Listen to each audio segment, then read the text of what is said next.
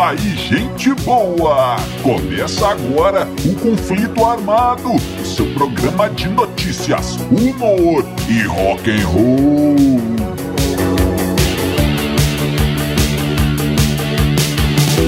E vamos para as manchetes de hoje.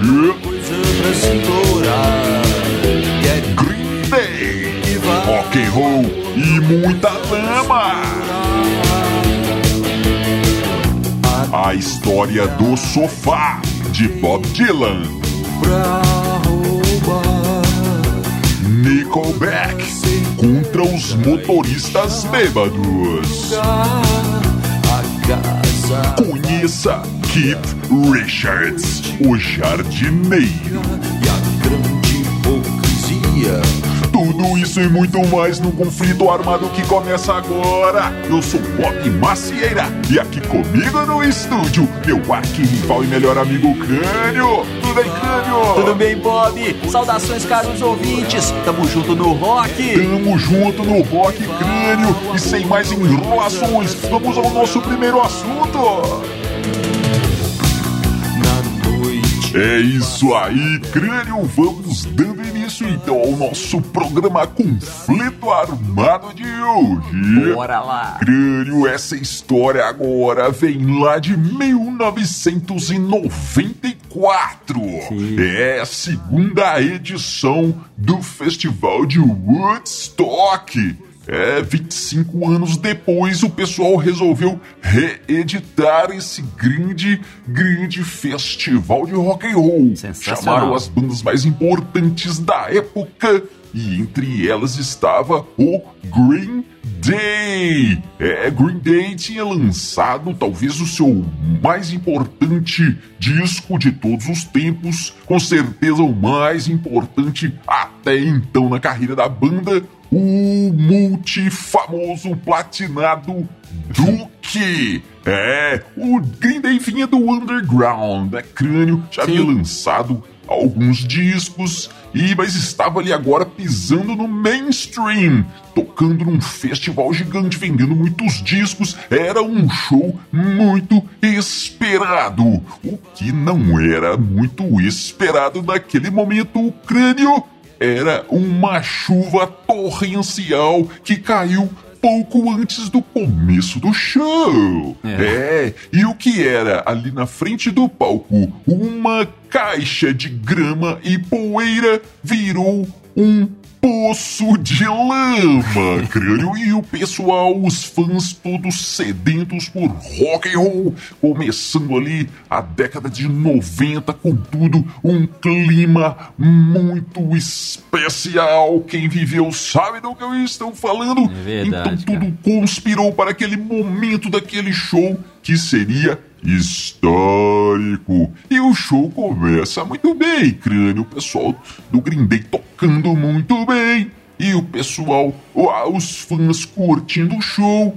Mas aí alguém em algum momento teve uma ideia, viu que a grama estava soltando ali no pé daquela multidão, é. pegou um torrão de grama enlameada, crânio, e falou: O que, que eu vou fazer com isso? Tirar isso aqui do meu pé. Eu jogo pra frente, eu jogo pro lado, ah, vou jogar em cima do palco.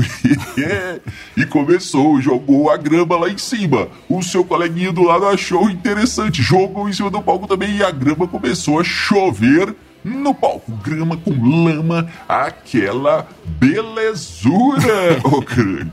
E foi Lindo, assim, cara. foi aumentando, foi aumentando, até que no, no, mais ou menos no meio do show, lembrando, amigo ouvinte, que você, depois do, do conflito armado, você pode procurar aí no YouTube, é, e que você acha esse show, são mais ou menos uns 35 minutos que valem a pena, viu? Olha aí. Então, crânio a grama voando no palco e os caras tocando, a grama acertando uma guitarra aqui, acertando um baixo ali. O único que ficou é, fora da, da do bombardeio praticamente foi o Batera, né? A bateria estava mais longe e o pessoal não conseguiu alcançá-la ali com aqueles morteiros de grama e lama. É claro. Então, lá para o meio do show, para complicar mais ainda, o pessoal começa a invadir o palco e os seguranças vão tentando tirar os fãs e os seguranças entram na frente do do- do- dos músicos tentando ali como um goleiro é,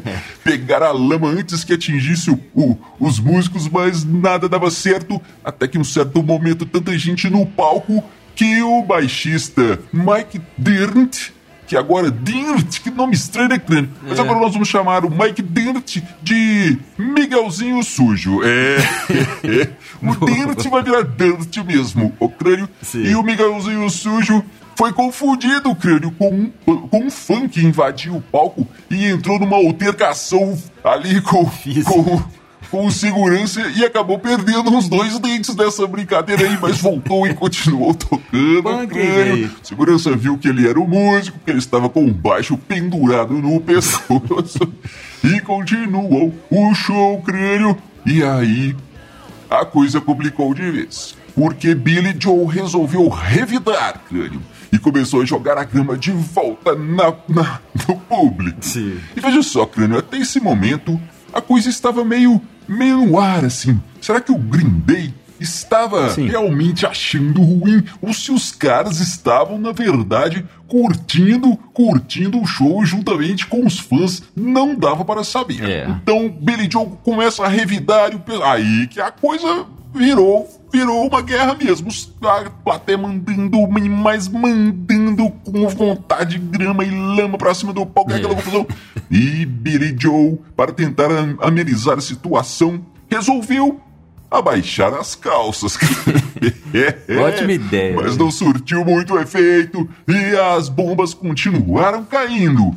Até que ficasse impossível usar os instrumentos, impossível usar o palco. Aliás, estava impossível até de ver o palco e os instrumentos, creio, de tanta lama que existia ali. Não estava, a gente não consegue nem muito bem discernir aonde é, acaba a plateia e começa o palco. É verdade, isso? é verdade, Bob. E nesse momento acontece uma coisa muito legal, cara. Sim. Que ali dividiu e, e todo mundo entrou, todo mundo entendeu que, que a banda e o público estavam todos na mesma sintonia. No meio daquela confusão, entrou um, um garoto correndo, ou uma garota, não sei, não dá pra saber direito, né? Pelas roupas da época, os Sim, cabelos da né? época. É. Mas Parece que é um, um garoto, um, um menino mais novinho, assim. Ele entra e dá um abraço, no- corre pelo palco, dá um abraço no Billy Joe e sai correndo pelo outro, pelo, pelo outro lado. O Billy Joe corre atrás do menino. né? Nessa, nesse momento, a banda até para de tocar. Os caras estavam tocando, o baixista e a bateria e a- o baterista estavam tocando. Eles meio que param e a galera que estava olhando também dá uma parada, todo mundo fica prestando atenção no que, que vai acontecer, aquele suspiro, né? Aquele, todo mundo respira assim, o que, que vai acontecer? O Billy Joe vai dar um soco nesse, nesse moleque, vai bater nele e, e, a- o negócio vai desandar. Mas não, cara, ele, ele pega o moleque na, no, no colo, Sim. volta pro meio do palco, dá o microfone pra ele, fala uma coisa no ouvido dele, dá o microfone pra ele, e o menino cita aquela música do Beast Boys, né? É, you, you gonna fight for your right to party. É, é você, verdade. Você tem que lutar pelo seu direito de festejar. Ah, Sim. cara, quando ele pega o menino no colo, né? A galera já é, já entende que ele tá do lado deles, né? Do público. Sim. É lindo, cara, é maravilhoso isso aí. E antes também ocorreu muita coisa. O, o, ele divide o, o- público, né? Vocês, metade, vocês gritam rock and roll e, o, e o- a outra galera, shut the fuck up, né? Rock and roll, cala a boca, rock and roll, cala a boca, divide. Muito legal, cara. Sim. Tem uma hora que ele tenta quebrar o microfone, bate o microfone com vontade. Cara, microfone é uma coisa muito bem feita. Eu tenho que descobrir que marca que é esse microfone, viu? Não quebra, ele continua funcionando. É, tem uma outra parte que eles começam a tocar. Eles chamam a galera pra cantar o. o o We Are Not Gonna Take It, né? Do Twisted Sister. Nós Sim, sim, não vamos mais aceitar isso aí, né? E tal. Tipo, aí, aí, antes do, do moleque, né? Fica aquele clima. O que que é? Ele tá falando que não vai aceitar a gente, o galama, né? Foi criando todo, foi, foi fervendo ali o clima, né? Pra, pra, pra entrar numa conf- conflagração mesmo, né? Uma briga, mas não, cara. No final, o clima acabou é, é, muito, muito pra cima, todo mundo na mesma sintonia, foi, foi legal demais, cara. E, e pra finalizar, ele volta, né? E fala, todo mundo é, é, cantando, né? Shut the fuck up, shut the fuck up. Aí a galera, né? Shut the fuck cala a boca, né? Cala a boca. Aí ele, então tá. a gente não vai tocar mais, cala a boca tal. E sai ovacionado, cara, aclamado, Day saiu dali. Legal demais. Só teve uma pessoa que não gostou disso aí, o Bob, Sim. que foi a mãe do Billy Joe, que mandou mensagem pra ele depois lá, ligou xingando o cara, Sim. falando que ele não podia ter feito isso, cara, baixar as calças no meio do, do, do- da plateia lá, no meio palco. do palco, cara, não pode fazer isso. Ela disse. Se seu pai tivesse vivo, ele ia morrer de vergonha de você, cara. é, Bob, mãe é mãe, né? E mãe de punk sofre mais que as outras. Mas eu acho que, na verdade, o problema ali é que era a dona Billy Joe tava vendo aquilo ali e pensando, é, esse menino fica fazendo bagunça e sujando de lama e depois eu que tenho que lavar essa roupa imunda. Cada um acaba massacrado. É, caro ouvinte, você já conhece o nosso canal no YouTube? É, procure os Dillions que você nos encontra. No YouTube tem muita coisa interessante, você vai encontrar lá as pílulas. É, com os melhores causos aqui do conflito armado para você divulgar para os seus amigos e você aparecer bem na fita aí, mostrando aí os casos engraçados do rock and roll lá no seu grupo do WhatsApp, o grupo do rock do WhatsApp. Vai lá, segue a gente no YouTube. O crânio, essa história agora envolve Andy Warhol. É o grande cineasta, artista plástico aí norte-americano que revolucionou tudo lá nos anos 60. Crânio, verdade. inclusive, foi também produtor da banda Velvet Underground, mas é um cara que, que entrou pra história aí, mas o, o- então beleza. A questão aqui não é ele tanto, mas também o nosso amigo Bob Dylan, que esse aí dispensa apresentações, não é Crânio, Bob Dylan e Andy Warhol. O que, que aconteceu? O que aconteceu foi o seguinte: lá em meados dos anos 60, Andy Warhol produzia alguns filmes, filmes de arte, aquela coisa toda, e ele queria, por quê? Queria que Bob Dylan estrelasse um de seus filmes. E mas Bob Dylan era um cara tímido, aquela coisa toda, e o Andy Warhol foi chegando nele aos pouquinhos para não assustar o bichinho. Não é? é, olha aí. Tipo Então ele chamou o Bob Dylan para fazer um teste, teste de, de câmera, né? Um teste de como ficaria ali uma filmagem com o Bob Dylan e tal. Bob Dylan relutou, mas acabou indo, fez o teste, mas o tal filme é, acabou não saindo. Bob Dylan não quis mexer com essa coisa aí de cinema, de ator, não quis nada disso não.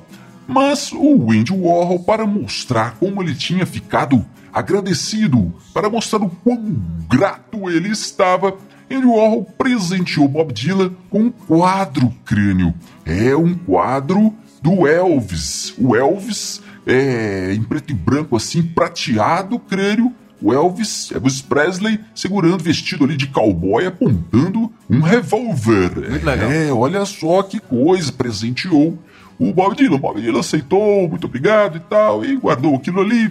Tudo bem. Passado um tempo, o crânio, Bob Dylan estava em sua casa, estava na casa de um amigo, um empresário. E Bob Dylan disse: o Cara, eu gostei desse sofá seu aí. Você não quer trocar ele comigo, não, hein? E tal. Aí o, o amigo dele disse: Ué, o que você quer me dar aí no, no meu sofá, o Bob Dylan? O Bob Dylan, ah, sabe aquele quadro do Elvis lá? Eu te dou. E o cara conhecia, né, crânio? Sabia do Claro. que estava falando e disse: É, é, pois é, eu não sei. Mas no fundo ele estava, claro, é o Andy Warhol original.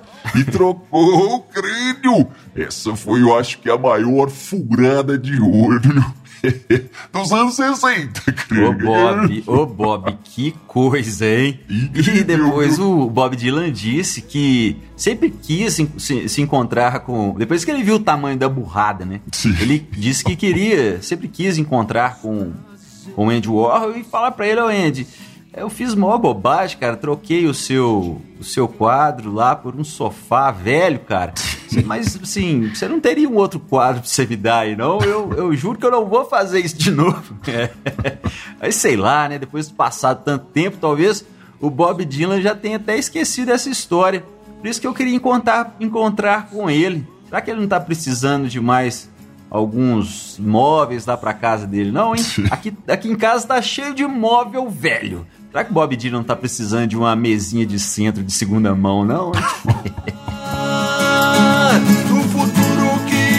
É, amigo ouvinte, não deixe de conhecer também o nosso Instagram. Se você gosta do nosso programinha Conflito Armado, você vai gostar também do conteúdo exclusivo que tem lá no Instagram. Procure os Dillions que você nos encontra. Crânio, essa história agora não é tão tão antiga quanto costuma ser as nossas histórias. Essa é bem novinha, olha aí. Sim. É de novembro de 2016. A cidade é Kensington, no Canadá. Uma cidadezinha de 1.600 habitantes, creio. O que, que aconteceu? O departamento de polícia de Kensington fez uma postagem no Facebook alertando os habitantes da cidade sobre os perigos de dirigir embriagado, crânio. Chegando no final de ano, todo mundo preocupado ali com as festas, com o Natal, com o Ano Novo e com os idiotas que dirigem bêbado, É. né, crânio? Então Sim. tá. Então os caras fizeram um post falando que se você for pego, você vai, pe você vai sofrer uma pesada multa, você vai perder sua carteira, você vai preso, aquela coisa toda normal. E depois dizendo, se disseram o seguinte, crânio, e tem mais, hein? Se você for pego, você vai ter o prazer de ser conduzido à prisão ouvindo uma cópia do disco Silver Side Up do Nickelback. A polícia feito, estava cara, ameaçando os infratores com Nickelback.